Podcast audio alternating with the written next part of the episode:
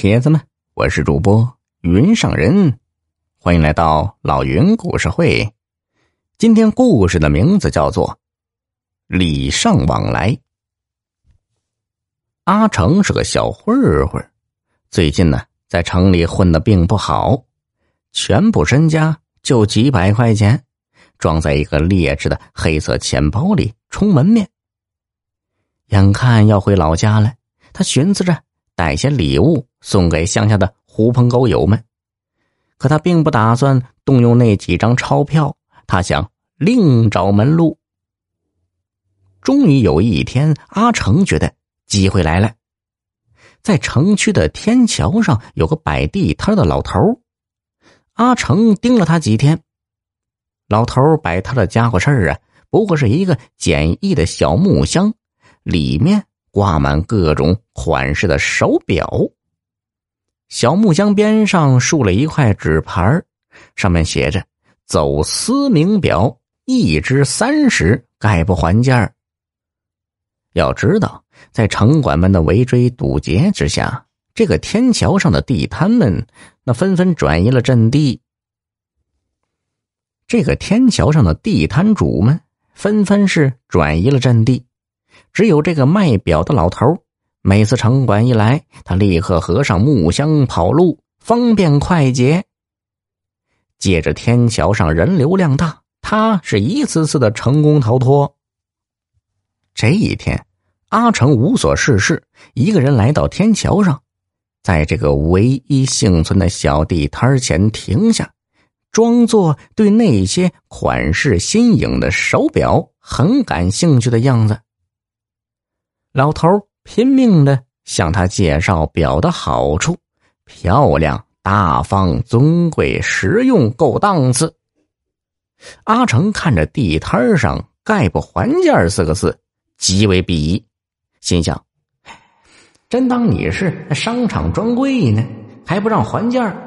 哼，认识针尖儿，我也能给你刮下二两铁来。”阿成故作认真的挑了一只表，拿在手上仔细观察了一会儿，接着问道：“这能不能便宜点啊？”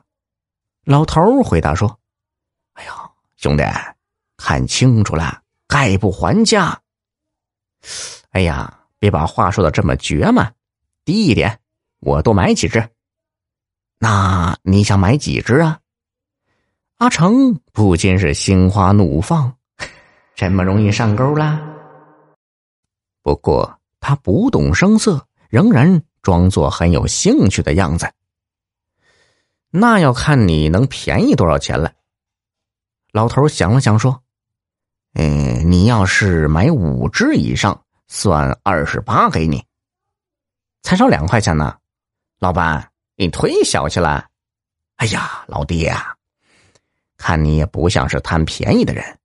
这买东西还得先看货色，不是啊？你看我这表，哎，从台湾走私过来的，都是好表啊。老头是一个劲儿的夸着：“哎呀，好表能轮到在你这儿卖吗？啊，大家都是明白人，你就别拿这种话来蒙我了。这样，你箱子里的这些呀，我都要了，每只多少钱呢？”老头一愣：“哎呀！”来大客户了，可不能让他走喽。他狠狠心，伸出五个手指。二十五块，底价不能再少了。阿成用挑剔的眼光看着箱子里的表，犹豫的摇了摇头，还是有点贵呀。老头生怕这位贵客飞了，割肉似的说：“兄弟，要不你出个价？”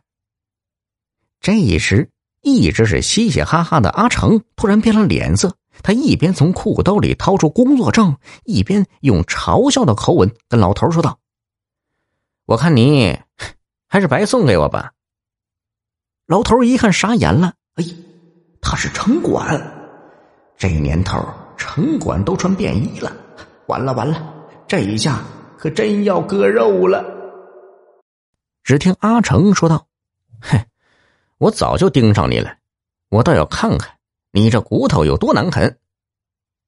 待老头回过神来，阿成已经把他的箱子没收。老头赶紧冲上去抓住阿成，一把鼻涕一把泪的往阿成身上抹。饶了我这次吧，我保证以后再也不在这儿摆摊了。